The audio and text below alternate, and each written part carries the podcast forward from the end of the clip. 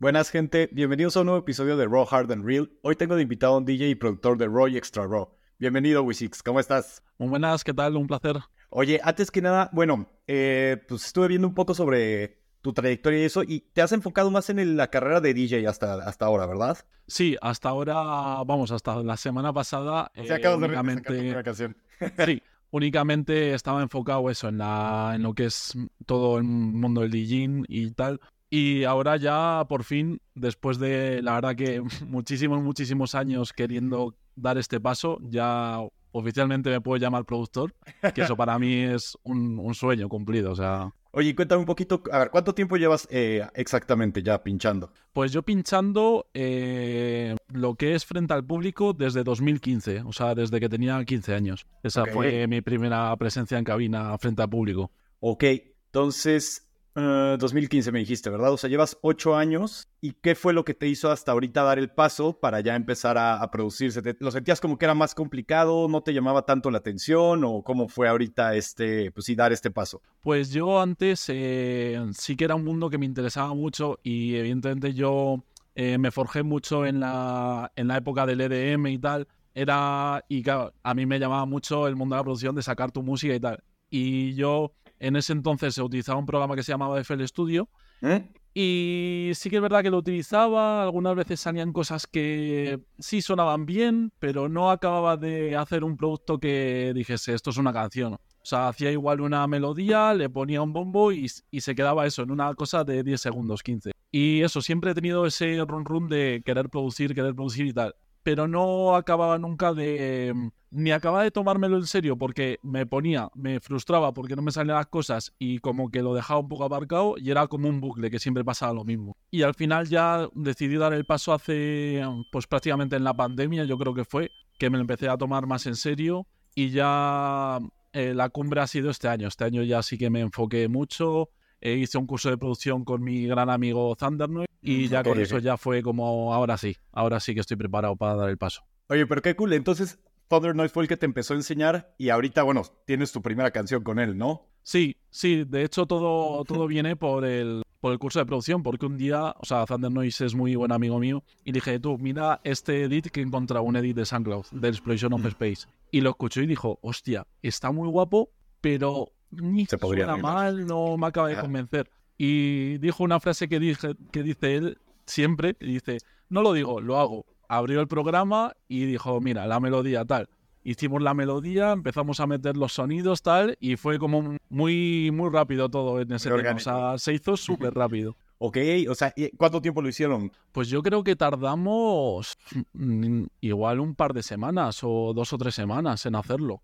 O sea, lo que es el grueso de la canción, toda la estructura y todo, yo creo que fueron eso, un par de semanas prácticamente. Y luego ya ir mezclándolo, masterizándolo y tal, sí que tardó más. Pero sí, en un par de semanas, yo creo dos o tres semanas fue con el tiempo que tardamos en hacerlo. Ok, y fuera de eso, ahorita ya estás empezando a enfocar igual un poquito más en el tema de producción. Sí, sí, ya tengo otro tema acabado que sale, un adelanto para febrero, es la fecha que está prevista y ya estoy trabajando en otros dos temas, o sea que ya, ya he arrancado la rueda y ya no, no me bajo del barco, o sea, además... bien. Sí, me gusta, o sea, es algo que lo he cogido con ganas. O sea, sé que me queda mucho camino, ya me frustro mucho en algunas cosas, me cuesta muchísimo, hay cosas que aún la cabeza no me da, pero sí que estoy ya muy dentro del, del mood de, venga, todos los días un ratito a producir para ir mejorando día a día para a la larga ya poder tener un producto bien, que suena a mí, que me represente y eso es mi, mi objetivo en la producción, vaya. Oye, pero sabes que también aparte que yo creo que es muy importante el tener a otros productores que te rodeen o que sean tus amigos, porque ahí puedes pedirles consejos y puede ser mucho más fácil como este camino, ¿no? O sea, aparte de, de Thunder Noise, ¿con qué otras personas, de, con qué otros artistas te llevas? Pues tenemos un, nuestro grupo al fin y al cabo. Eh, estamos Thunder Noise, Dopamine, Crossface, Audio Noiser, es como nuestro grupo que estamos siempre juntos. Cuando alguno hace algo, dice, oye chicos, mira, he hecho esto, a ver si, a ver qué os parece, tal pues con esos es con los que más me relaciono. Y luego sí que con muchos de, del resto de no tratar todos los días, pero sí que, por ejemplo, con Ataraxia me llevo súper bien. So, al fin y al cabo, yo creo que es muy importante lo que dices, juntarte de de gente con tus mismos objetivos para juntos ir sumando. Sí, no, definitivamente yo en algún momento intenté meterme un poquito en el tema de, de FL Studio así, pero yo, yo siento que al menos para mí se vuelve complicadísimo si no tienes a alguien que, que te ayude en esos detalles que dices como de, no, es que aquí no estoy logrando esto. Y con una persona que sepa, o sea, puede ser mucho más sencillo que estar buscando tutoriales en YouTube, que estar tomando hasta masterclasses. Me acuerdo que me suscribía a Harder Class, peor error de mi vida, porque sigo suscrito a esa cosa y me cobran todos los meses 30 euros. Y es como de, ya no quiero, ya no lo uso, por favor déjenme en paz. Pero, o sea, yo siento que, que la verdad es, pues se puede facilitar muchísimo ese proceso. Y entonces, aparte ahorita, pues tú fuiste, que De los últimos en meterse a la producción. Sí, sí, los últimos, los dos rookies, como quien dice, somos Crossface y yo, que somos los dos que nos apuntamos en los dos primeros alumnos. Creo que fuimos de Thunder Noise o de los primeros. Yo el primero seguro, y luego creo que Crossface fue, pues igual, el tercero o el cuarto o por ahí. Y sí, somos los últimos que nos hemos metido al saco, como quien dice. Muy bien, pero ahora va a haber más apoyo entre todos. sí, no, no, ahora Además, yo, por ejemplo, con Crossface, el talento que tiene ese chaval, o sea, en prácticamente, pues al, fin y al cabo, el mismo tiempo que llevo yo produciendo, tiene una cabeza muy, muy rápida. O sea, me gusta mucho cómo trabaja. Ok, voy a tener que, que checarlo. ¿Ya ha lanzado alguna canción? No, la lanza, si no me equivoco, es en diciembre. La lanza la primera canción. Ok, perfecto. Pues ya que esté lanzada, la, la checaré para ver qué tal. Mm. Oye, y a ver, cuéntame ah, un poquito de lo que ha sido tu trayectoria, tu, trayectoria como DJ. Pues yo empecé, a ver, yo no soy de Madrid, soy de un pueblo de Soria, de la montaña. Entonces ah. yo empecé, mm, la primera actuación que tuve fue en una fiesta que se hace en verano, que es el Día de Peñas, que nos juntamos cada, cada peña del pueblo y nos vamos a una fuente que hay al lado de las piscinas y ahí pues me dijeron, oye, ¿por qué no te bajas la mesa de mezclas? Y yo, no, no, maravilloso, encantado. Y la verdad que ese día lo tengo guardado en el corazón de una manera porque o sea, tenía 15 años, entonces las cosas como que la es muy de, ¡guau! ¡Qué locura! Y esa fue mi primera actuación. Y luego ya en las fiestas del pueblo eh, me llamaron, o sea, me dijeron, oye, pincha en esta peña. Yo estuve todas las fiestas pinchando en la peña. Luego ya me, me llamaron del bar del pueblo. Y luego de eh, una discoteca que hay al lado de, en un pueblo al lado. Y ya ahí fui residente durante muchos años. Ok, y aquí estabas eh, pinchando IDM, me imagino. Sí, o, sea, mi, a mí lo que más me motivaba en esa época era el, EDM y el hashtag. ¿Mm? O sea, yo el hashtag lo he llevado pues desde los ocho años, porque descubrí la música trans y el hashtag. Fueron las los dos géneros que, que descubrí, con Tiesto y con Hunter y Kun. Fueron los tres que dije, cuidado, ¿qué es esto? Wow, muy bien, muy bien. Luego también sí que, por eh, al fin y al cabo España y tal, sí que toqué mucho género urbano y tal, pero siempre lo intentaba mezclar con con eso, con EDM. Cuando me tocaba hacer el cierre de la discoteca, siempre, ponía hashtag. Que me acuerdo que en esa época nos gustaba Cuatro Gatos en el Pueblo. Y ahora mucha gente que no le gustaba, ahora está yendo al Fabric y tal. Y es como, si al final ya sabía yo que se iba a acabar gustando. Iban a acabar cayendo. Digo, era cuestión de tiempo. Oye, y entonces en esta discoteca, ¿cuánto tiempo estuviste? Pues empecé ese mismo año, en el 2015, y yo creo que estuve hasta 2018, 19, por ahí creo que fue las últimas veces que pinché. Ok, y de ahí, bueno, también lo que he visto es que has estado pues en varios eh, pues, eventos de, los principales que hay aquí en Madrid de, de hardstyle. Eh, si no me equivoco, ah, bueno, cuéntame mejor un poquito tú sobre, eso. pues sí, la verdad que después de la pandemia fue un, un cambio completamente a mi marca de decidir ya dar, enfocarla a un género porque antes estaba mucho pululando en el Future House, en el Bass House, en el Duster, Drum and Bass. Era como que me. Yo a mí me gusta muchísimo la electrónica, soy un amante de todos los géneros, creo que muy pocos hay que no me gustan. Entonces yo dije, mira, te tienes que centrar en lo que te gusta de verdad, que al fin y al cabo es el raw style, que es lo que más te motiva, y vamos a coger el producto y centrárnoslo. Y ahí fue cuando decidí hacer el cambio de marca, del logo, el ponerme la chaqueta, pintarme la cara, hacer toda la performance. Y eso fue justo después de la pandemia. Y a partir de ahí, la verdad que las cosas fueron viniendo muy, muy rápidas y muy a lo grande. O sea, empecé con un bolón Zaragoza, con PSG Events. Luego me hice como un, curso donde fuimos como un campamento de DJs que hubo, que montó Sergei Red. Y ahí estuve pinchando y había una, había una mentoría de, de Vicente One More Time y estuve pinchando y yo creo que ahí fue el, la primera, la única, el único contacto que he tenido con la gente de Fabric. Y ahí fue donde yo creo que él me vio y dijo, hostia, este chaval igual, igual mola, traerle a Fabric. Y luego lo siguiente ya fue Nexus. O sea, fue así. Y yo el día que me llamaron, o sea, tengo un vídeo grabado eh, que llorando, o sea, es que no, estaba recién levantado y dijo, no, no, no, no me lo creo. O sea, digo, no, esto es, digo, estoy soñando algo, no me he despertado porque no puede ser. O sea, no me lo acababa de creer y aún cuando veo las fotos y los vídeos digo, es que no me lo creo. O sea, no, no, no es posible que haya pasado esto. ¿Esto fue Nexus del año pasado o este? Fue el del 2022, el del año pasado, el primero. Ok, ok. Y de ahí también vi que has estado en, en Maniacs, has estado en, en Bolt, has estado en...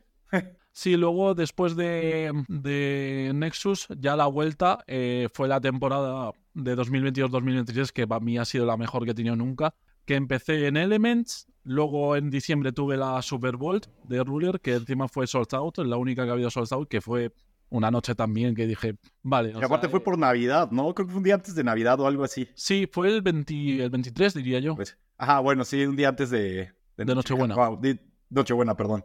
Me confundo con... Es que ahí en México nada más decimos Navidad y me confundo. Bueno, no, también decimos eso, X. pero, pero sí, yo me acuerdo que, que tenía ganas de ir, pero justo como estaba tan cercano a Navidad, sí era como de... No me acuerdo si tenía familia o algo, pero sí se ve... Me la perdí, la verdad, porque se ve que estuvo bastante, bastante buena. Sí, fue, fue, vamos, yo creo que las que mejor recuerdo tengo. También a ver, el haber pinchado hace que tenga una carga emocional. Claro, claro. bueno, pero para que aparte haya estado sold out, pues sí, también le da otro, otro plus. Oye, ¿y por qué el nombre de Wisix? Pues la verdad que es la pregunta que todo el mundo se hace y yo mismo me hago. O sea, no lo sé. en mi pueblo, me cuando era muy pequeño, había la hermana de un colega y varias personas del pueblo me llamaban Wisi. Wisi, así como suena. Pero nada más porque sí. ¿Por qué? Ni idea. O sea, no tengo ni idea. Yo creo que la única lógica que he llegado a, conseguir de tantos años es de que Luis, como era pequeño Luisi, ay, qué mono, Luisi, Wisi. Yo creo que por ahí tienen que andar los tiros. Pero sinceramente ni idea. Y estaba yo buscándole un. Estaba buscándome un AK. Y dije, tal. Y dije, hostia, Wisi. Digo, si le meto una H y una X, ya ya está, y así fue. bueno, pues al final está interesante. O sea, y sí suena, suena hard. Entonces, al final eh, está, está bastante bien. Aparte, se me hace eh, bastante cómico que con muchos de los que he hablado, o sea, aunque cuando tienen, cuando ellos se crean sus nombres artísticos, normalmente vienen casi todos por eh, apodos o motes que les daban en la infancia. Sí, sí, completamente. O sea, es que es que es como tu mote, tal, pues mira, lo adaptas un poco y ya, la, ya está, para adelante, así no tengo que pensar. Oye, y regresando otra vez al tema de los eventos, de todos los que en los que has estado, ¿cuál ha sido el más especial? ¿Y por qué? Yo creo que el más especial, creo, vamos, y sin el creo fue Nexus, porque es que la, es que no me lo, o sea, en mi pueblo el Fabric siempre estaba como el templo, o sea, estaba, bueno, es que donde tiene que estar, aquí arriba. Sí. Y era como el mito, en, mi pueblo se llamaba más el Remember, entonces era Raúl, Raúl Ortiz, La Resistencia, Fabric. Y claro, cuando venía, por ejemplo, Raúl Ortiz a, Fabric, a, la discoteca de mi pueblo, era como, ¡fua! Se nos va la olla, el fiestón del año. Entonces, claro, después de tenerlo tan como el mito del Fabric, ya de por sí el mudarme a Madrid era el Fabric de fiesta, ya para mí era de, ¡buah! Estoy aquí. Y el estar ahí pinchando es que, es que ese día no, no es que no sé. Yo me acuerdo que la vuelta a casa fue, iba en el coche y yo solo diciendo, es que no, que es que es que no sé qué acaba de pasar. Además, tener eso, la sala medio llena, ver, todo, ver gente con camisetas mías, porque hice estas camisetas, y, y me las pillaron pues casi todos amigos, pero era como, igual había como 30 personas con camisetas mías por el Fabric, que las veías desde el public, o sea, estabas en una esquina y veías, mira, este con mi camiseta tal, y era como, o sea, me pareció increíble. surrealista. Es que no, no tengo palabras para describir ese, ese, día, la verdad. Aparte de la música, este, ¿qué, haces, o sea, en tu día a día? Normalmente, bueno, ¿tienes algún otro trabajo o te enfocas 100% a la música? Sí, yo mi, mi, ocupación, o sea, mi trabajo básicamente es, estoy de técnico sonido en televisión española. Es en lo que, lo que estudié y llevo trabajando ya dos años ahí y básicamente es eso, es mi otra ocupación, trabajar. También estoy estudiando para, las, para unas oposiciones, para entrar a, trabajar ahí como personal fijo. Y esas son mi, básicamente mis ocupaciones. Y jugar a los videojuegos y entrenar. Es mi, mi, ciclo de la vida es ese, básicamente. Entrenar, videojuegos, trabajo y música. y por ejemplo, ahorita cuánto tiempo le estás dedicando a la producción? Pues normalmente intento dedicarle por tema de con tantas cosas al final el tiempo me, me, es un poco difícil a veces gestionarlo, pero normalmente siempre intento dedicarle todos los días un ratillo y todas las semanas mínimo un día ponerme de estar toda la mañana o toda la tarde o toda la noche cuando me toca tras, cuando noche. Estar eso, una, lo que son muchas horas centrado, concentrado para pa ir avanzando. Y luego durante la semana, pues ir eso, todos los días eh, trabajando un poco para eso, para ir desarrollando el cerebro, como que dice, poco a poco. ¿Y en este momento te gustaría enfocarte 100% a eso o te ves como que en este mix de, de estar, pues, entre tu trabajo, digamos, normal de, de, de oficinista de cualquier persona este, y estarlo compaginando con el tema de ser DJ y producción, o si te gustaría en algún momento como que enfocarte 100% a la, a la producción y al tema de DJ? Pues la verdad que para mí yo creo que es el sueño de mi vida el poder decir, mira, voy a dejar mi trabajo porque me quiero centrar 100% en la música, porque estoy en un nivel que me dé de comer y pueda vivir de ello. De momento no estoy en ese nivel, ni mucho menos. O sea, queda muchísimo camino que recorrer, pero sí que es mi objetivo. O sea, es, vamos, mm, de cara aquí a dos o tres años es lo que me gustaría que sucediese. ¿Qué es lo que crees que se necesita exactamente para poder ya estar viviendo de esto? O sea, ¿qué sería como lo mínimo? Esto no se lo preguntaba a nadie, pero ahorita me, vino la duda. O sea, lo mínimo fundamental que tú necesitarías, eh, digo, en cuanto a igual y, bolos, eh, en cuanto a dinero, o sea, en cuanto a o canciones que tú creas que, o sea, como cuál es el, es que no se lo puedo pensar como en, en una empresa tienes un producto y vas a lanzarlo y es tu MVP, ¿sabes? Como, ¿qué sería para ti lo mínimo necesario para ya decir así un día de, ¿sabes qué? Chao, chao mi trabajo, o sea, y me voy a dedicar ya 100% a esto porque ya me da lo suficiente como para, para seguir aquí. Pues yo creo que, eh, por ejemplo, para vivir lo que sería del producto de Wisix, creo que es que creo que tendría, no, para poder vivir de ello creo que no sería en España. O sea, creo que tendría que tener un nivel musical muy alto y me y tener la necesidad de decir me tengo que ir a Holanda porque mi mayor concentración de bolos está ahí que al fin y al cabo los bolos son es lo que da dinero y tener que irme ahí ese sería el, el eso escalar con las producciones hacer un nombre y que me fichen en alguna discográfica de alto nivel o en alguna en alguna agencia de booking y decir, ahora sí, tengo que dar el paso y irme ahí. Ese sería el... para vivir de la música como Wishes. Pero yo sí que tengo otra, como que dicen, estrategia o línea paralela, que es el aprender a producir, pero ya no música hard, sino utilizar la producción como mi fuente de ingresos eh, produciendo pues pop, trap, reggaetón, lo que sea. O sea, ser un productor de música y luego un productor de roster y tener esos dos caminos paralelos. Eso sería lo que más me gustaría. Eso me recuerda hasta un poco hasta eh, Showtech, que ah, ellos se fueron a la parte muy comercial. Eh, hasta apenas me enteré que ellos, este, junto con David Guetta, tienen la canción de Bad. O sea, no, no, sé por qué no, no sabía, bueno, que aparte esa canción fue un boom. Hasta el día, hasta apenas que no sé por qué me puse a revisar su, eh, su Spotify, no lo supe. Pero bueno, o sea, son ese tipo de cosas que, que te puedes dedicar y yo lo veo muy bien. O sea, al final todos queremos generar dinero de, de, y sobre todo de lo que te gusta, ¿no? Y si te gusta la producción, no importa que, que hagas cualquier otro tipo de, de producciones con el fin de, de, poder tener dinero y tú vivir de tu arte, que también yo creo que esa es como que una de las metas más grandes, ¿no? De cualquier artista o bueno, de cualquier persona. El poder al final enfocarte pues en lo que te gusta, pero pues, puedes hacer este tipo de, de side jobs, de, sí, pues de pequeños trabajos extra o para otras personas, las cuales pues te pueden este, remunerar mucho más que, que igual el hardstyle. Exactamente, justo creo que no hay mejor manera de, de describirlo. El tener mi marca, mi producto y mi carrera musical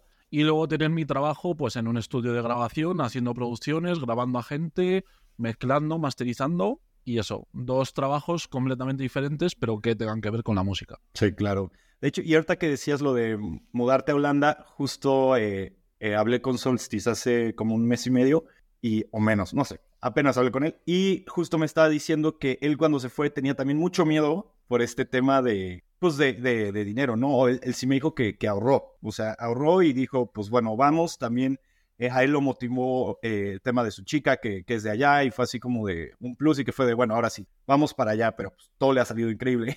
y lo han estado, este, pues, fichando muchísimo, contratando para muchísimos eventos. Me dijo, fue mucho más fácil de lo que yo pensaba. Y yo creo que ese es el tema, que cuando ya te mueves para allá, digo, obviamente, mientras seas bueno, pero si ya te mueves para allá y con que te empiezas a conectar un poco, todo se vuelve mucho más fácil. O sea, sí creo que, que es prácticamente necesario el irte a Holanda si quieres triunfar como, como artista de hardstyle. O sea, es, es muy, muy, muy difícil, yo creo, el, intentarlo hacer desde, desde otros países. Y eso que en España hay una gran escena. O sea, también no, no sé qué es lo que, lo que se necesita aquí para que, ¿sabes? Como para que pueda ser igual y no al mismo nivel que, que Holanda, pero que sí más artistas puedan decir de, de, bueno, ya puedo vivir de esto, porque a la mayoría de, de los artistas que he entrevistado, eh, no, la mayoría no vive de esto. O sea, sí es como, eh, pues, algo que hacen en sus tiempos libres. Pues sí, o sea, aquí en España yo creo que lo que... Mm,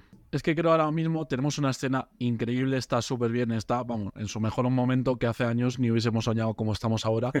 Pero creo que ya es, no a nivel de escena, sino a nivel de país. Creo que aquí está demasiado instalado el pop, el rock, el indie, el reggaetón y no está, el hardstyle no está a la orden del día. O sea, ha subido mucho de nivel, pero para que pudiese haber, eh, yo qué sé, ocho festivales en verano solo de hardstyle, tendría que llegar a un nivel muy, muy, muy alto. Muy grande. Como está el hardstyle en Holanda. Entonces eso yo creo que es muy difícil o prácticamente imposible. O sea, podemos tener nuestro nicho, nuestra escena, por muy bien que esté, nunca va a llegar a la escena del reggaetón, del indie, del rock, del pop. Son como otro nivel. Sí, pero ahí también tienes un punto. O sea, no, no lo había pensado, pero sí, por ejemplo, la cantidad de festivales de hardstyle, o bueno, de hard dance que hay en Holanda es irreal. O sea, es que hay uno cada fin durante, ¿qué quieres? Entonces, que más de todo el verano, porque creo que de los primeros que empieza es Rebirth. Bueno, que antes está el Reverse en, en Bélgica, pero bueno, que ese es en marzo. O sea, pero ponte que desde ahí hasta septiembre prácticamente hay festival casi cada fin. O sea, está. Ya, ya ni siquiera es nada más de verano, es prácticamente ya. Sí, sí. Casi todo el año está en, en festivales. Y, y, sí, pues aquí realmente festival, pues hasta Nexus. Me acuerdo que iba a haber uno que no se hizo, el Octopus, si no me equivoco. Sí, que ese nunca supe por qué no. Por qué, por qué ya no, no funcionó. Creo que fue algo con el tema de las licencias, con el ayuntamiento, algo. Igual estoy hablando sin saber, pero me quiere sonar que era eso, con una movida con las licencias, que se quería hacer otro festival ahí también, y al final la licencia como se la dieron a otro a ese, al otro festival en vez de al Octopus. Creo que era algo así, esto hablo desde lo que me suena, igual me estoy marcando en ya, ya. Sí, no, yo, yo ni sé, pero se sonaba a un proyecto muy ambicioso, o sea, me acuerdo que, que yo veía y era prácticamente todos los artistas, todos, o sea, estaba estaba irreal, se veía la verdad muy bien. Qué lástima que no se hizo porque pudo haber también sido como un, pues un parteaguas. O sea, a que ya se empezaran a hacer ese tipo de festivales aquí. Que al final, aquí, pues digo, quitando Nexus, eh, pues es que realmente no, creo que no hay ninguna, ningún, no hay ningún festival enfocado en el hardstyle, ¿verdad? O sea, todos los festivales en España, o sea, que tengan que ver con la electrónica, vas a encontrar artistas de hardstyle, eso sí. Pero de ahí en fuera a que haya algunos más este, que solamente se enfoquen a este género, es, creo que no, ¿verdad? No, no, pues fuera de lo que son eventos en discotecas, no hemos tenido ningún festival outdoor mm, grande a eso, como por lo que tú dices, tenemos Medusa, tenemos Dream Beach, tenemos Summer Story, que siempre está presente el hard, pero no hay ninguno 100% enfocado en hard.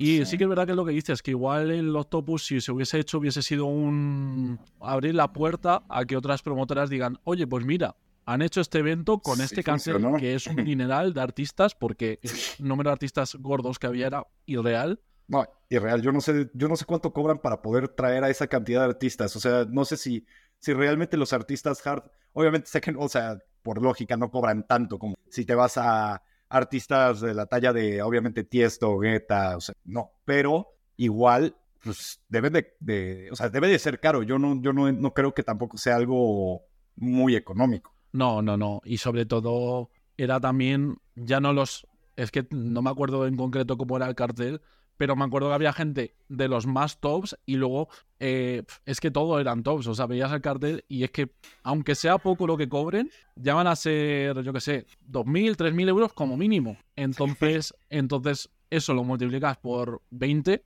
por ejemplo, que no sé cuántos había, pero por ejemplo por 20, entonces ya son... Yo estoy seguro que eran más de 100. O sea, era... sí, sí, o sea, es que no sé cuántos eran. Pero, y eso súmale eh, el montaje de infraestructura, todos los seguros, porque si aprovechas un recinto como Fabric y FEMA, recintos ya montados, ya especializados en hacer eso, pues tienes que montar el escenario y tal, pero no es tanta inversión como un festival outdoor, que es crearlo de cero, es construirlo y, luego tirarlo abajo. Sí, crear los stands, crear la logística de, de, todo el evento y como dices, o sea, incluso bueno, Fabric ya está hecho, o sea, ahí no tienen que, no se tiene que pensar en nada, ¿no? Pero bueno, ellos son los que hacen sus eventos. Pero si te vas a IFEMA, eh, pues ya está también, pues ya está planeado. Ellos te van a decir prácticamente cómo, cómo se monta todo. Entonces, pues sí, sí está, está complicado, pero pues esperemos que pronto empiece a haber más que, a ver, de todos modos, yo ya estoy muy feliz con la cantidad de eventos que está empezando a ver, porque ya esto se está volviendo, o sea, ya, ya se nota que, que tienes opciones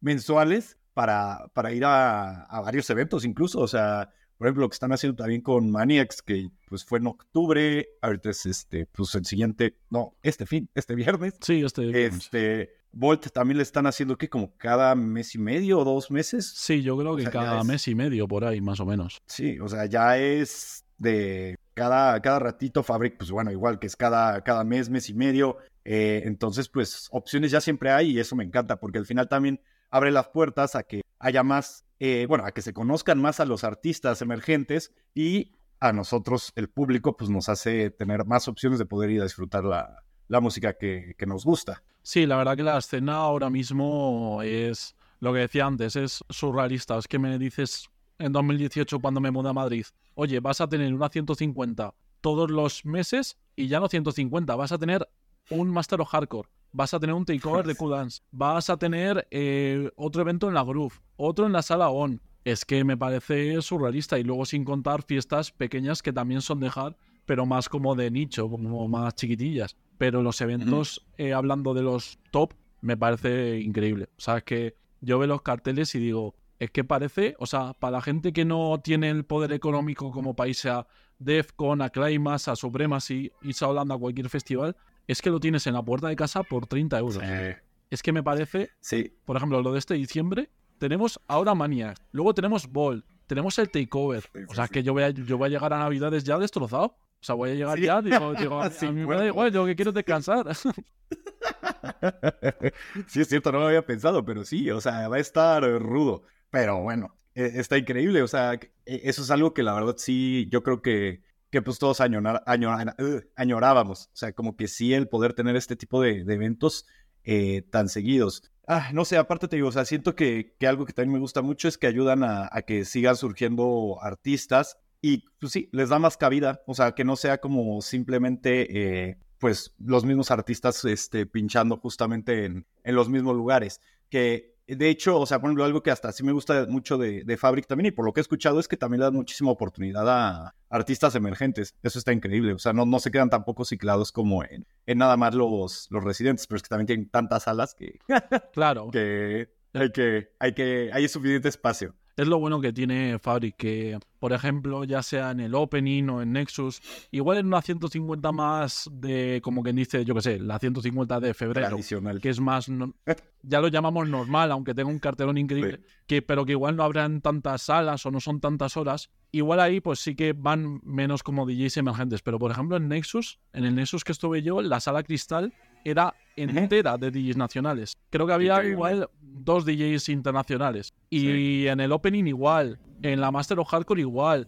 Ahora en, en el takeover, bueno, en el takeover no se saben horarios ni si hay eh, line-up adicional. Pero lo que me refiero es que es un que siempre tienen como una sala para, venga, esto para los españoles, para que aquí vamos a, a crear a las futuras estrellas. Y eso para mí me parece maravilloso. Y se agradece un montón, porque dan oportunidades a gente que, que joder, que antes no la tenían y, eso ayuda mucho. Sí. Oye, para, para Nexus, ¿cómo preparaste tu, tu DJ set? Pues la verdad que, a ver, ahora ahora lo miro el set que hice y dije, joder, un poquillo flojo, te podrías haber esmerado más. Pero claro, también es que las ¿Ah, sí? se han endurecido mucho. O sea, ya no, ya no es que en su momento fuese flojo, que en su momento yo creo que estuvo bastante bien en cuanto a, a dureza y yo quedé súper contento. Pero sí que es verdad que ahora lo escuchas y dices, joder, es que claro, hemos llegado a unos puntos de dureza que dices ahora, hostia, lo de hace un En, año... en año y medio ha cambiado bastante. Sí, sí, sí. joder, no, no, pero no. o sea, muchísimo.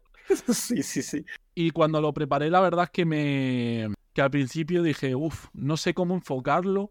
Porque como tampoco al principio tampoco sabía la hora que pinchaba, dije, uff, digo, ¿qué hago? En plan, se me va la olla y digo, venga, todo, todo lo que me dé el cuerpo, en plan de dureza.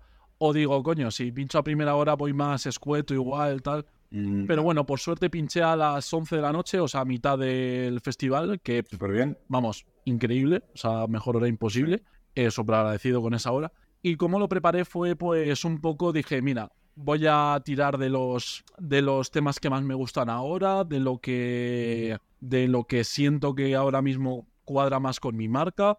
Eh, y luego también sí que quise como poner canciones, como un poco volver a mis inicios, puse dos canciones de, de Euphoric Hardstyle, de Euphoric. Y puse una de Jam Style, o sea, hice como, hubo como un pequeño momento que dije, venga, este es el momento de volver a los orígenes. Y puse eso, tres canciones así como más antiguas. Y luego fue todo el, todo el set muy... Preparé mucho más up, me di algún edit, hice mucho acortar las canciones para que sea un poco muy... A mí me gusta hacerlo ser muy dinámico, que la gente no sea Ok. de voy a escuchar esta canción y te ponen una de Rebellion y otra de tal y como canciones seguidas. Me gusta que tenga mucho dinamismo. Edits, ¿no?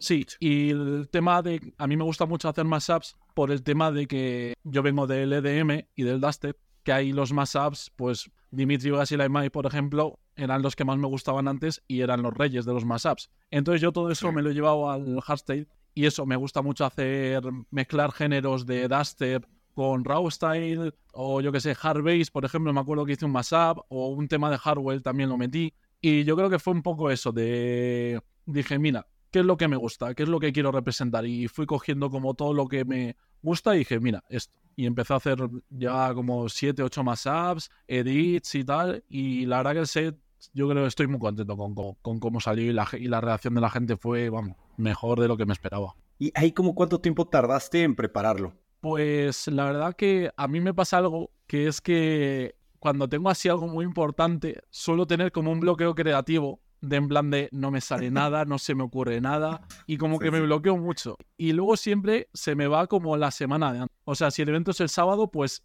el justo la semana anterior anterior. ya Sí. empieza como a iluminar la cosa y a venirme las ideas y, y sí, me pego una semana currando como un desgraciado, pero es que eso, antes no soy de preparármelo un mes antes, de empezar a preparar las cosas. Ok. Sí que hay cosas que son más elaboradas y las preparo antes, pero en general lo dejo todo un poco para el final, para también temas que acaban de salir y la gente aún no conoce. Era, era algo que quería mencionar, que justo, o sea, el lado positivo de esto es que al final, como hay tanta música saliendo ya todas las semanas, eh, este está de locos. Entonces, eh, al que lo hagas como con tan poco tiempo, te da este, pues, pues oportunidad de poder estar poniendo lo que está pues, completamente vigente. Justo, exactamente. Además me acuerdo, no me acuerdo qué tema fue, pero estaba a las 12 de la noche cuando salió descargándolo y metiéndolo en el USB, eso, el día antes del Nexus. Porque dije, "No, este tema lo quiero poner. Y acaba de salir y digo, pues ya está, mira, para adentro.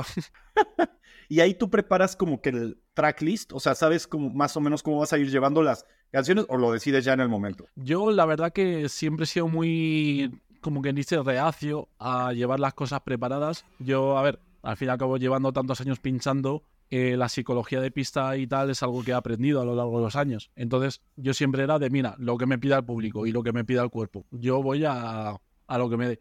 Pero sí que es verdad que últimamente en los shows que estoy haciendo sí que me gusta más ir, ir con un tracklist y con básicamente la sesión no grabada, pero sí de el, para- de las canciones porque creo que le da un valor añadido al show porque es al fin y al cabo como prepararte como quien dice un live. Es como al fin y al cabo con tantos más apps, tantos edits y tal, hace que tenga un valor añadido de cara de no tengo que estar pensando tal, es algo como no sé, como preparar un show más allá de las canciones. Oye, ¿y ahorita qué shows tienes? Pues de momento, ahora a la vista no tengo nada, ningún show como que dice agendado, pero sí que estoy ¿Eh? preparando, hay un, un show que llevo pre- queriendo preparar mucho tiempo y ahora ya me he lanzado a prepararlo y tengo que proponérselo a alguna sala, a alguna fiesta, porque es un show que yo creo que puede gustar mucho a la gente, que bueno, tampoco me va a andar con misticismos, es un, al fin y al cabo un live, pero añadiéndole varias, varias cosas que creo que no que no se hayan visto, pero que son bastante diferentes y creo que puede, creo que a la gente le va a gustar si se llega a hacer. Ok, pero lo que tú quieres entonces es proponer como el- o sea, el show entero, todo lo que sería un evento, por decirlo así. No, no, no, no, sería una, una sesión, Oh, ah, o sea, dentro de mi sesión montar un espectáculo y con todo lo que llevaba, pero eso, solo en mi actuación. Ok, ok. Oye, y bueno, hablando un poquito de en la actualidad de la música hard, ¿qué, qué opinas sobre, ya que habíamos hablado un poquito de, de se nota, cómo se nota la dureza y cómo ha cambiado eh, y cómo se ha vuelto mucho más duro, ¿tú qué opinas sobre esta evolución que ha tenido la, la música hard, eh, pues, en esto, pues, ¿qué será? Pues en estos dos años. Bueno, sí, yo creo que se ha endurecido más, ¿no? Como que en estos dos años, justamente. Pues yo la verdad que sí que opino que se ha endurecido mucho y ha llegado, han llegado muchos sonidos nuevos, a la par muchos artistas nuevos, pero yo estoy muy cómodo. Estoy encantado con la escena que hay ahora de música porque me gusta, me representa, la vivo y sí que es verdad que me, eh, me estoy cansando un poco de los comentarios de Buah, es que tenemos que volver a lo de antes porque es que esto se nos está yendo de las manos, esto ya no es lo que era, no sé qué. Sí, claro que no es lo que era. Igual que el rock de los 70 no es el rock que hay ahora. Es lo que tiene, es lo bonito de la música, que avanza y Sí, cambia. tiene que evolucionar. Puede que no te guste, porque hay mucha gente que entiendo que los zags o los kicks que se hacen ahora, el, igual que no haya tanta melodía, entiendo que haya mucha gente que no le gusta. Pero creo que no es por ende malo ni peor, es simplemente diferente. Y yo la verdad que estoy súper contento con la música que hay ahora. Sí que es verdad que también a su par se nos está yendo un poquito las manos en cuanto a, como dice Thunder Noise, es como ahora todo el mundo puede descargarse un DAW y hacer una canción. Entonces hay mucha gente que está haciendo cosas que es como, te estás yendo un poco de la olla, esto, no, esto es música, no es meter sonidos y ya está. O sea, hay reglas que hay que cumplir. Hay un, un mínimo, dentro de lo que cabe, un mínimo hay que seguir. Sí, claro, no, y se nota mucho hasta con la cantidad de releases que hay ya semanal. Yo sigo una, una playlist que se llama Hardstyle Daily. No, me estoy confundiendo con la de Dirty Works. Ah, Hardstyle Releases se llama nada más. Este, que ahí vienen pues, releases de todo tipo. O sea, de, de todo tipo de artistas. Obviamente sí hay cierta calidad, o sea, no, no, no he escuchado cosas que diga qué aberración, pero sí se nota que, que ya hay, pues sí, muchas, muchos releases que igual y, y no sé, yo diría como de, mm, descartaría muchas de las cosas que, que, suelo escuchar. Se nota como ya la gente, lo que tú dices, o sea, ya no, pues ya, sí, no, no, no siguen estas reglas, o sea, hacen prácticamente lo que quieren, eh, no sé, o sea, como que, que sí, sí a veces extraña un poco, y esto lo hablé creo que con Distance, si no me equivoco, eh, el tema de, de la calidad, o sea, que se escuche que el sonido tiene, tiene calidad, porque a veces se nota que, que no hay un- una buena masterización, que no hay una buena mezcla, que, que se escucha pues sucio. O sea, es que, es que no sé cómo explicarlo, pero yo lo podría definir como eso, o sea, como que ya hay muchas producciones a veces que, que se escuchan sucias y pues extraña un poquito el cuidar un poco el tema de, de la calidad de algunos artistas. Sí, la verdad que concuerdo con eso y creo que es un, pro- un poco, ya no problema del hardstyle, sino creo que es un poco problema de la sociedad que, está ahora mismo, porque estamos viviendo en un momento de que todo lo queremos así, queremos canciones así, de si la escucho más de una semana me canso, eh, y así lo estamos viendo con la cantidad de discos, de álbumes que salen todos los días. Eh, los TikToks, queremos canciones de que los 15 segundos queden bien y ya está, el resto de la canción no nos lo sabemos. Vivimos en un momento que la gente no se preocupa más allá de lo que tiene ahora, de su ratito, venga, y ya está. No, y estamos haciendo que la música pierda mucho valor, porque antes, en los 80, un grupo te sacaba un álbum al año y dando gracias, pero es que ese álbum, es que qué álbum, es que eso sonaba como si lo hubiese parido Cristo. Sí. Pero ahora estamos ya llegando como todo tiene que ser rápido, las canciones duran dos minutos, entonces todo tiene que ser rápido, eh, cuantas más canciones saques a lo largo del año mejor. Y en eso sí que discrepo mucho con la escena actual que hay global en, en torno a todo. deberíamos pararnos un momento y decir, se nos está yendo de las manos todo, rápido. O sea, es que es calmar un poco, vivir la vida, el momento, no por verte, yo qué sé, 15 series en el mes, escucharte 15 canciones a la semana nuevas, es todo mejor. Sí, hay muchas canciones que salen y son la hostia, pero luego es que hay veces que no, no se le da la importancia por sacar las cosas rápido. Y por ejemplo, canciones que si se les hubiese dedicado más tiempo, hubiesen sido 10 veces mejor. Sí, no, definitivamente. Y me, quedé pensando mucho en justo los artistas antes eh, se iban meses a una casa, se encerraban en un estudio a poder componer sus canciones y, desechaban bastantes, o sea, por eso muchísimos este, grupos, artistas acaban sacando, ya sabes, sus discos con sites, o sea, B-sides, o sea, con rarezas, cosas que grabaron en el pasado, pero pues que no salieron porque había un filtro en el que decían, ok, bueno, tenemos todo esto, pero solamente esto creemos que es lo mejor y lo vamos a sacar. Y podían tardarse la cantidad de meses, incluso años, como Metallica, que se tardaba siete, bueno, se, que se tardaba, se tarda 10 años en sacar un disco, igual ellos exageran, pero eh, si hay, o sea, sabes como que hay, o sea, le tienes que dedicar suficiente tiempo y amor a tus canciones o a tu producto para tener algo, pues, de muy buena calidad. O sea, el estar en, esta cultura de, releases constantes, porque si no, ya no estás a la vanguardia y ya no se van a acordar de ti, pues está muy mal. O sea, porque por lo que dices, o sea, ya hay muchas cosas de repente que no se escuchan tan de calidad. Eh, y ah, de hecho te quería preguntar, mira, justo que ahorita está, eh, que acaba de salir, ¿ya escuchaste el último, el álbum de Rebellion, el de The Second Dose? Sí. ¿Qué te pareció? Sí. Vamos a hablar un poco de eso. Rebellion son mi, prácticamente mi, mi dúo favorito de Raw Style. Y el álbum me parece arte. O sea, me parece una idea. A ver, también es que yo con el Second Dose lo tengo como muy de. Este álbum lo, lo tengo como muy. Es mi álbum porque yo fui al exclusive que hicieron en Holanda a presentar el Second. Entonces fue como. Muchas de las canciones del álbum yo las escuché por primera vez ahí, igual que todo el mundo. Entonces fue como ahora, ahora son mías, ahora me, las tengo yo. Y el álbum me parece muy bueno. O sea, creo que hay, creo, lo escuché el otro día con Crossfade y digo, es que creo que hay dos canciones que digo, vale, que me parecen un poco que están ahí con sin más. Pero luego el resto, hay alguna que yo me quedaba así en plan de qué está pasando, qué ha sido esto, que acaba de, que acaba de sonar.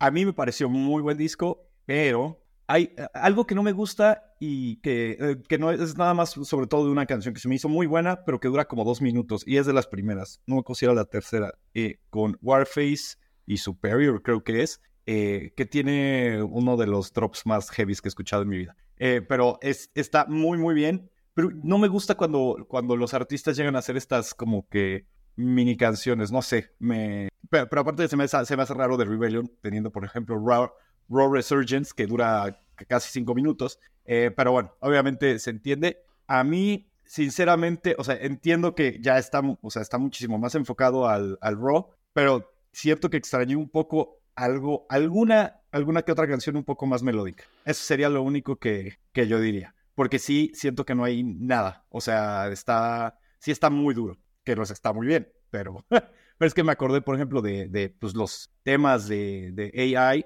y estaban brutales. Por ejemplo, ese para mí fue, para mí, por, por mi gusto y todo, lo disfruté mucho más, o la primera escucha que tuve de ese álbum para mí fue, a comparación de este, también le tengo que dar más oportunidad porque igual lo he escuchado una vez. Entonces, este, pues sí, digo, a ver cómo, cómo se clava en mi mente. Lo que me encanta es que también ellos sí, pues la mayoría de los tracks no estaban, no habían salido, entonces eso también lo hace muy especial porque realmente todo lo que estoy escuchando prácticamente es nuevo. Sí, la verdad es lo que dices, el álbum sí que hay canciones que digo, Dios, qué temazo, pero ¿por qué me haces solo un minuto de esto? Es como, no, no, hay una en especial que no me acuerdo cómo se llama, que dura un minuto. Y digo, no me dejes así. Digo, es que cuando la escuché dije, digo, Buah, a ver el segundo drop, ¿qué tal está? Y de repente veo que salta la siguiente y yo como, no, no hagas esto. No, por favor. Sí. Y luego con lo de la. lo de. comparado con el AI, sí que ese álbum me parece arte. O sea, me parece. No, creo que es de mis álbumes favoritos. Pero es que creo que son. que son dos Rebellion diferentes. O sea. igual, el, igual el año que viene te sacan un álbum, o dentro de dos años te sacan otro álbum como el como hay, en plan más normal. Pero este sí que es claro, es al fin y al cabo un álbum de, más que de Rebellion, es un álbum de Overdose, de Live. o sea, entonces ahí sí que es verdad que, claro, es pura dureza. O sea, así es el álbum, que te lo escuchas en media hora y dices, bueno, vale, ahora que. Ahora, ¿cómo voy a abrir el estudio One a producir yo? Digo, ¿qué hago yo después de, escuchar esto? sí, sí, sí. pero sí, te digo, está bastante bien. Muy duro. Me gustó. Eh, me quedan. Vaya, te voy a hacer dos preguntas más. Primero me gustaría saber de a qué festivales has ido y cuáles son tus festivales favoritos. O sea, de los que has ido, ¿cuál es el que más has disfrutado? Pues bueno, de festivales, la verdad que tengo una lista bastante grande ya en las espaldas. Sobre todo mucho he ido mucho por España. O sea, España yo creo que de electrónica he ido a casi todos los festivales que se han hecho así gordos. Y luego de lo que es Europa he ido a, al Tomorrowland, he ido cuatro años. ¡Wow! Luego... ¿Cuál, Ah, eh, perdón, pero ¿a qué años has ido? Pues he ido a 2018, 2019, 2022 y 2023. Ah, bueno. Eh, hemos estado en tres al mismo tiempo. ¿En cuáles has estado tú? Ajá. Eh, yo he estado justo en el 2019, 2022 y 2022, o sea, los últimos tres. ¿Y cuál, cuál ha sido el, ¿Qué te favorito?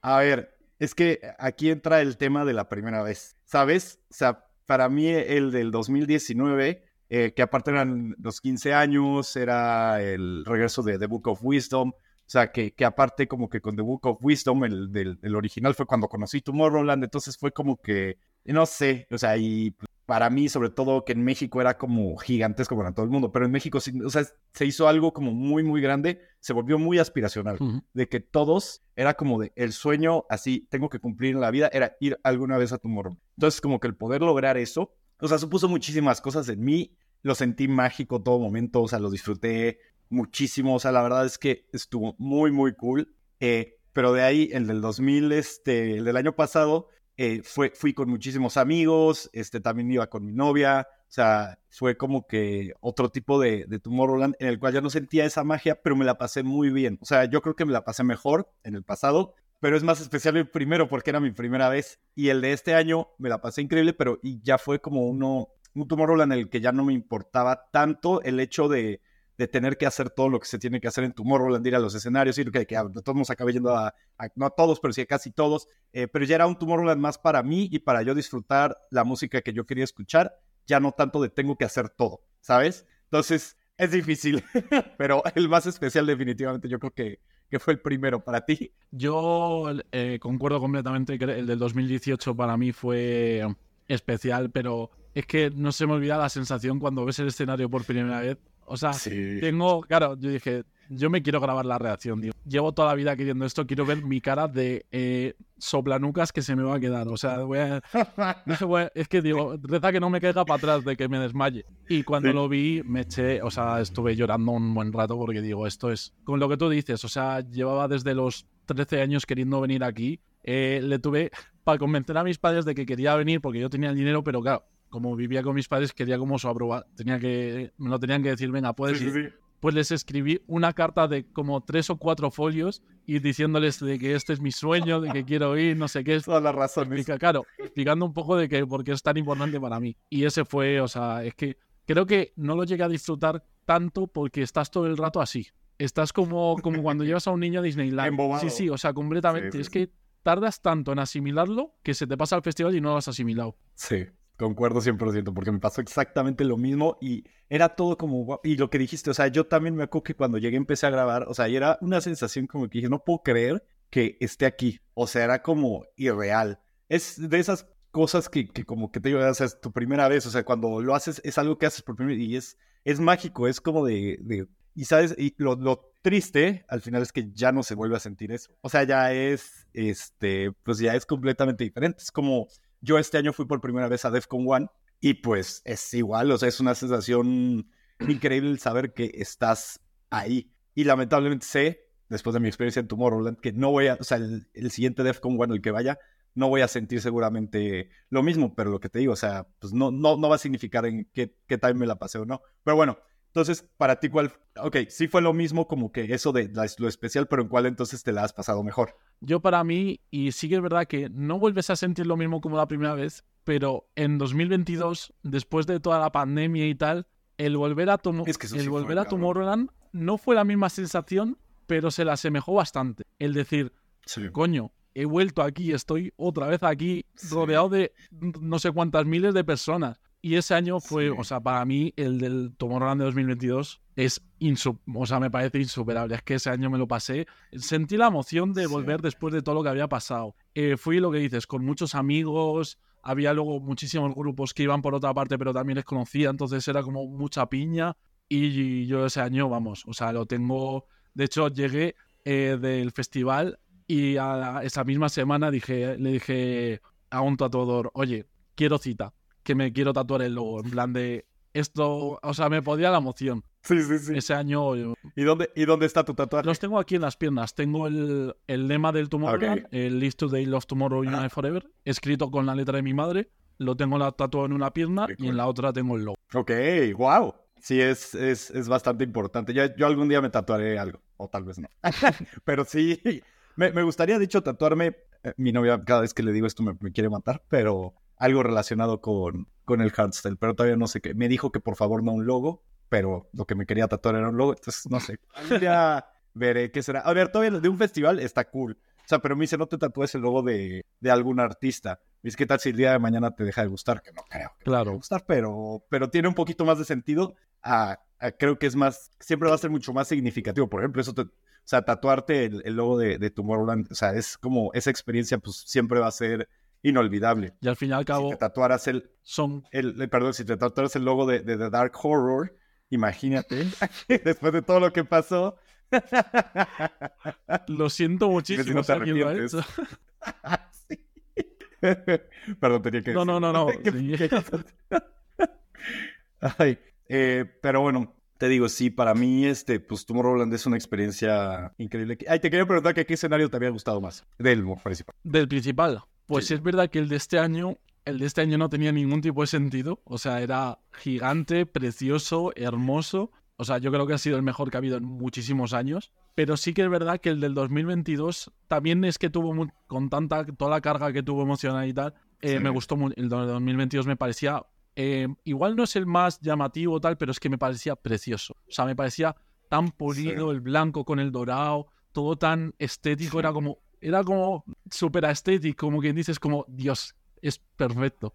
Y luego el de 2018. Es aparte es súper contrastante, ¿no? Es súper contrastante el del 2022 con el del 2023. O sea, que el del 2022 era como muy minimalista, o sea, como dices, o sea, era muy, sí, muy estético. Y el de este año, pues era el castillo. Yo me sentí que estaba en Hogwarts. muy barroco. o sea... si leías, tenían como así.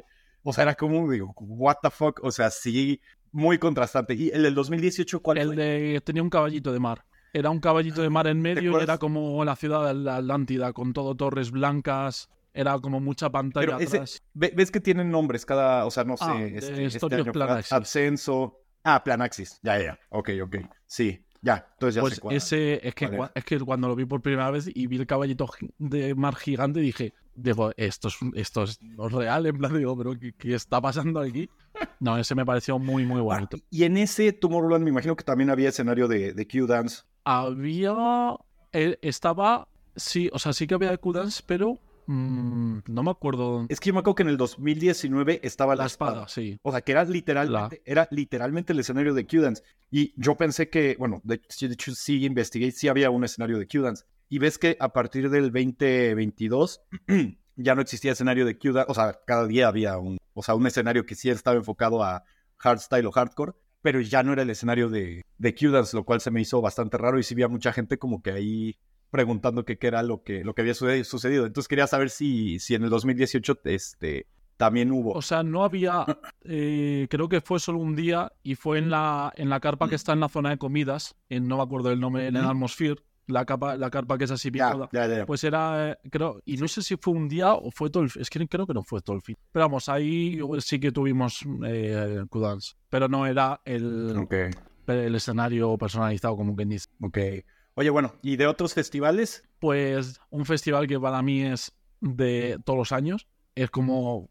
Fui una vez y ya es como rutinario, es el Supremacy. Supremacy es que es como un evento hecho para mí en plan de venga, venga mi rey, toma este cartel para ti a disfrutar. O sea, me parece una maravilla. Es que es un festival increíble. Y este año, o sea, el año pasado que fue la primera vez, la puesta en escena fue, hablando en plata, fue nefasta. No fue mm, como pan sin sal. No, el escenario no transmitía nada.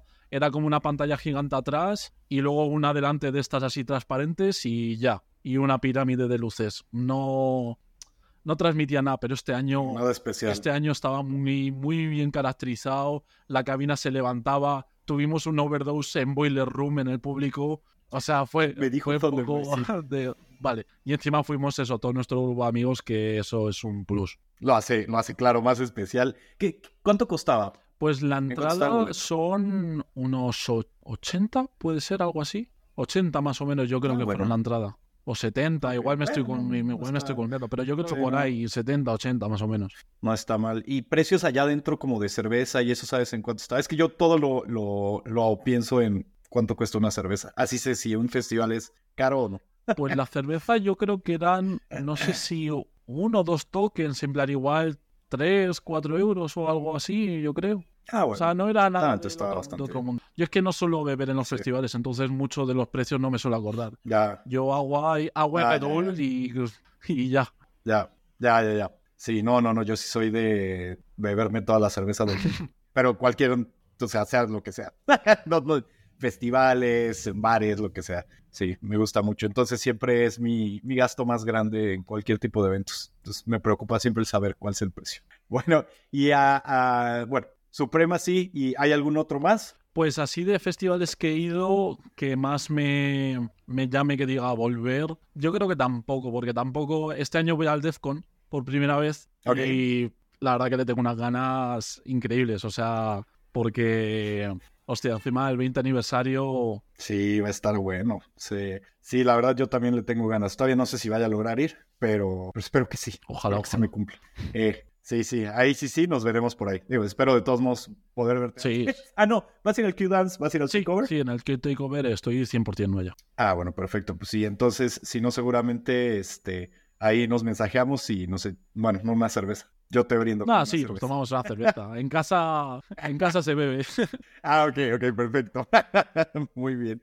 Oye, bueno, eh, te voy a hacer una última pregunta y es, ¿Cómo te gustaría que te recuerden en la escena hard? Pues muy, buena pregunta, verdad. Yo creo que me gustaría mucho que, que me recordasen como alguien, no como un, al fin y al cabo que creo que todos nos queremos que no nos recuerden como un DJ más, pero creo que como alguien que se ha atrevido a hacer cosas diferentes, que ha atrevido, que no se ha achantado en decir, no voy a hacer esto de que seguro que no me gusta a la gente o van a decir, ¿a dónde va este tío? Poniendo Dustep con Rawstyle, qué cosa más rara. Quiero que me recuerden eso, con un DJ que se ha atrevido a hacer cosas diferentes y las ha hecho y, nunca se ha achantado en la, lo que opina la gente ni nada, sino que ha seguido su, su camino con sus estilos, lo que le representa y eso es lo que más me gustaría. Ok, Luis. Oye, pues muchísimas gracias, te dije Luis. Luis. Muchísimas gracias, Luis, por tu tiempo. De verdad, eh, me la pasé muy bien. Estuvo muy, muy ameno. Eh, espero verte, literal, en, en el takeover. Bueno, no sé si vayas a ir a, a Maniacs. Sí, este, sí, también. Este fin. Ah, bueno, pues tal vez yo también voy. Entonces, si no, pues ya nos estaremos viendo por ahí. Que de hecho también he hablado con, ay, con Underground Fighters y con alguien más estuve hablando que, que igual y los veo por ahí. Pero bueno, entonces, si llego a ir ahí, nos mensajeamos y nos echamos una cerveza o agua o algo. Sí, por mí encantado. Perfecto. Oye, bueno, muchísimas gracias, en serio, gracias por tu tiempo. Eh, y pues nos estamos viendo pronto. Un placer, muchísimas gracias por invitarme. Y muchas gracias a todos por habernos escuchado y nos vemos pronto en un episodio más.